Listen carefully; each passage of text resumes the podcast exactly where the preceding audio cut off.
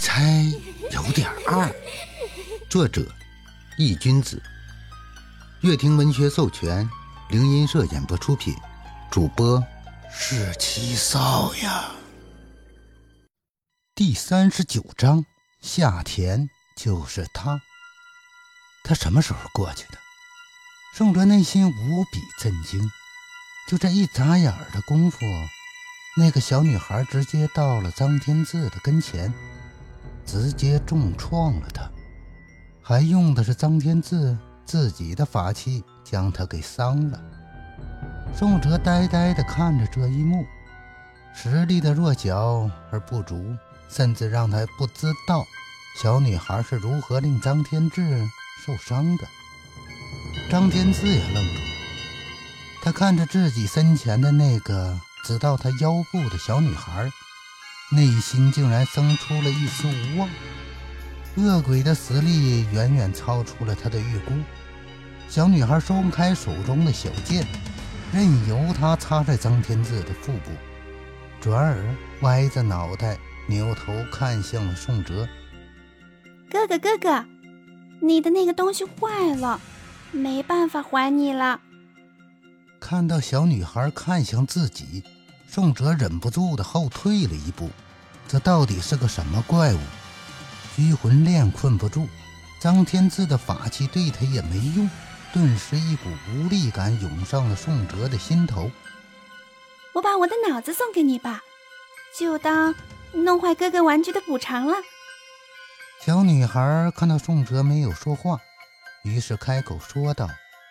声音是九幽而来的魔音。说话间，小女孩开始走向宋哲，步子不大，却每一步都踩在心头。小女孩将双手伸向了脑袋，双手一拧，骨骼咔咔声络绎不绝，整个脑袋就这样被她连着血淋淋的血肉给生生的拔了下来。小女孩的身体将脑袋捧在手上。终于走到了宋哲的跟前，脑袋在他手上不断的流淌着黄褐色的液体，恶心至极。大哥哥，这是我的脑袋，以后就属于你了。手中的脑袋张嘴说着，这一幕诡异而又微不足道。小女孩将自己的脑袋双手呈递给宋哲。像是在做一件微不足道的小事。看着那血淋淋的脑袋，宋哲一时间接也不是，不接也不是。接了不知道会发生什么，不接的话，同样也不知道会发生什么。宋哲，不要接，接了你就没命了。张天志虚弱的声音从一旁传来。咦，大叔，你好烦啊！甜甜一点都不喜欢你，你和那个大叔一样，都是坏人。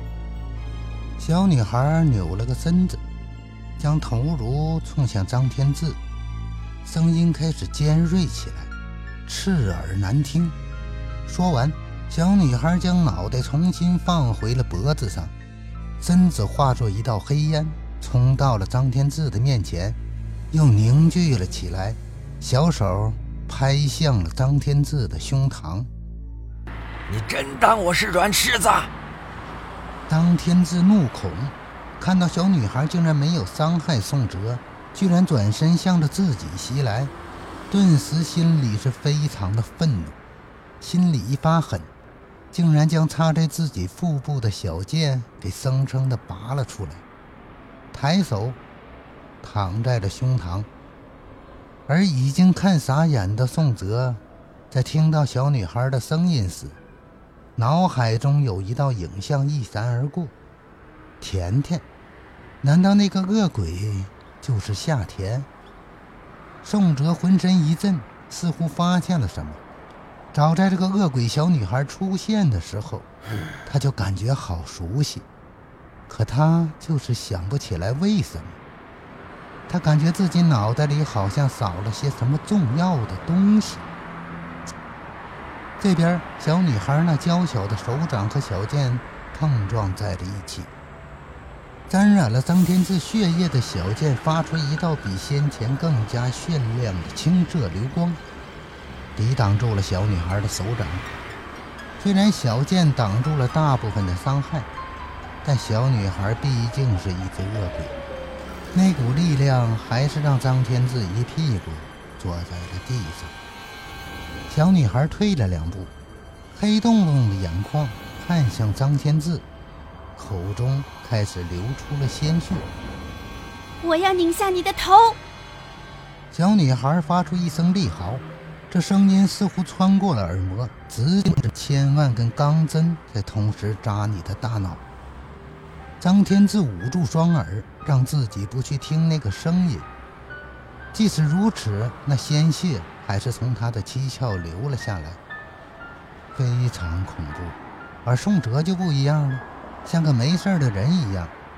小女孩的声音对他没有丝毫的用处，因为阴阳令为他抵挡了这一次的冲击。小女孩四肢着地，像一只蜘蛛一样在地上爬着，冲向了张天志。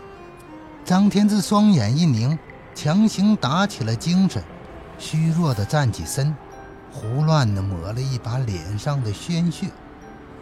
看来，只能这么做了。张天志从口袋中掏出了一张略带裂痕的青纸，符纸之上刻画着繁硕的花纹，散发着青色的流光。接着，张天志又手上的那串珠子取了下来，从中取下一个玉珠，放在符纸上。双手用力一拍，那串珠子顿时化为粉末，粉末落在瓷符上，顿时光芒大盛。祖上，对不住了，徒儿这次不得不这么做了。张天志没有正眼看向那个距离自己越来越近的小女孩，只是手上的动作越来越快。张天志将手上的符纸扔向半空。符纸上散发着青色的流光，没有落下，神奇的在空中漂浮。珠子的粉末在符纸上点缀着，像是繁星一样。张天志脚下踩着琐碎的步伐，整个身子逐渐变得模糊，像是只有一层薄雾笼罩，让人有些看不清。突然，他停下了动作。符纸上也是噼里啪啦的闪烁着清澈的电流。天雷诛邪！这个时候，小女孩也到了张天志的跟前，嘶吼着，伸出了小手抓向了张天志的面部。轰！就在这千钧一发之际，一道粗大的清澈雷电从符纸中出现，声势浩大，伴随着毁天灭地之势。狠狠地劈在了小女孩的身上，将她劈在了地上。呀！地上的小女孩身上的黑烟开始肆意飞散，整个身子都变得虚无了起来，躺在地上一动不动。完成这一切，福子从空中落下，飘在了地上。张天志也是哇的一声吐了一口鲜血，双腿一软。倒在了地上，张天志强撑着快散架的身子，艰难地从地上爬了起来，捡回来那张已经布满裂痕的青色符纸，小心翼翼地放回口袋。这张符纸是他那一脉保命的符纸，只此一张。听他师傅说，是开派祖师亲自绘画的符纸，只能用三次，而这。已经是第二次了，再有一次就会彻底报废。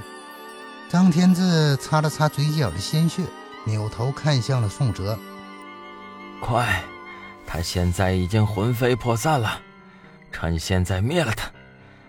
我不行了。”而宋哲却是没有理会他，脑海中有一段段残破的记忆正在一股脑的浮现，一个中年男人。